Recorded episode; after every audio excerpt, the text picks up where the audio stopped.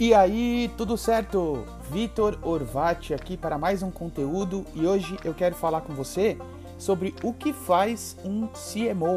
CMO é a sigla para Chief Marketing Officer, é mais um cargo aí da linha dos C-levels, ele está diretamente relacionado à área de marketing.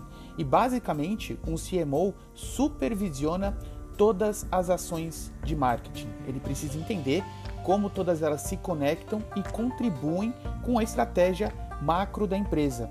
Ele precisa ter um entendimento de como cada uma dessas estratégias contribui para o desenvolvimento de marca. Já é sabido que o investimento na marca é um dos investimentos mais inteligentes que uma empresa pode fazer, porque permite que ela se diferencie do mercado, que ela tenha uma margem maior pelas vendas que ela faz, que ela cative né, e, e aproxime os clientes do universo, dos produtos e dos serviços que ela vende. E para isso, um CMO precisa necessariamente ter clareza dos processos de venda, para que aí então ele possa pensar e conduzir estratégias de marketing e atividades dentro da área de marketing que vão ajudar nesse processo de venda. Ou seja, se ele percebe que a área de vendas está tendo muita dificuldade com determinada objeção, se a gente não está conseguindo mostrar determinado valor para o cliente no processo de venda, isso tudo volta e vira input para a área de marketing. Como é que nós, com estratégias de comunicação, com as mensagens que a gente passa para o mercado, como é que a gente pode minimizar os impactos dessas objeções que estão aparecendo bastante lá para a equipe de vendas?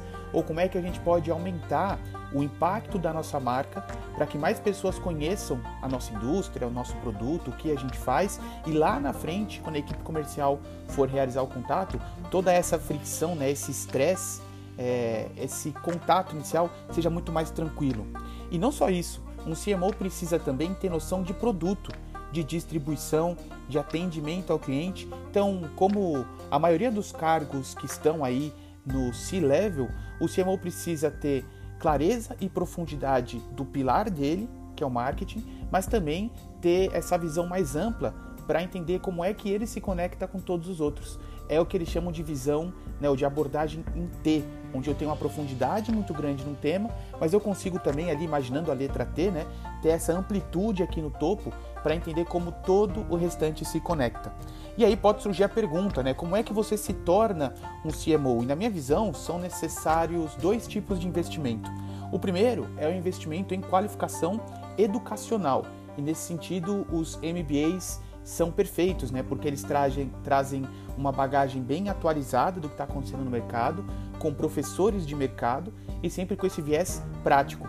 Porém, só essa qualificação não resolve, não vai trazer para um CMO toda a estrutura que ele precisa para conduzir as atividades com sucesso. E aí, do outro lado, a gente precisa também da bagagem de mercado, experiência de campo. Né? Ele precisa ter executado essas atividades de visão geral de todo o processo, de influenciar a presença de marca, de contribuir com a equipe de vendas, ou seja, não dá para ele simplesmente investir no MBA e depois sair se colocando ou, ou se apresentando como um CMO. Né? A gente tem que ter os dois lados, tanto a bagagem teórica de estudo né, dentro da sala de aula, mas também a bagagem de alguém que viveu aquilo durante muito tempo tem experiências práticas e consegue trazer muito dessa experiência para contribuir com os desafios da empresa que ele estiver representando no momento tá certo? Então, aqui nesse conteúdo eu expliquei para você o que faz um CMO e como que você se torna um CMO.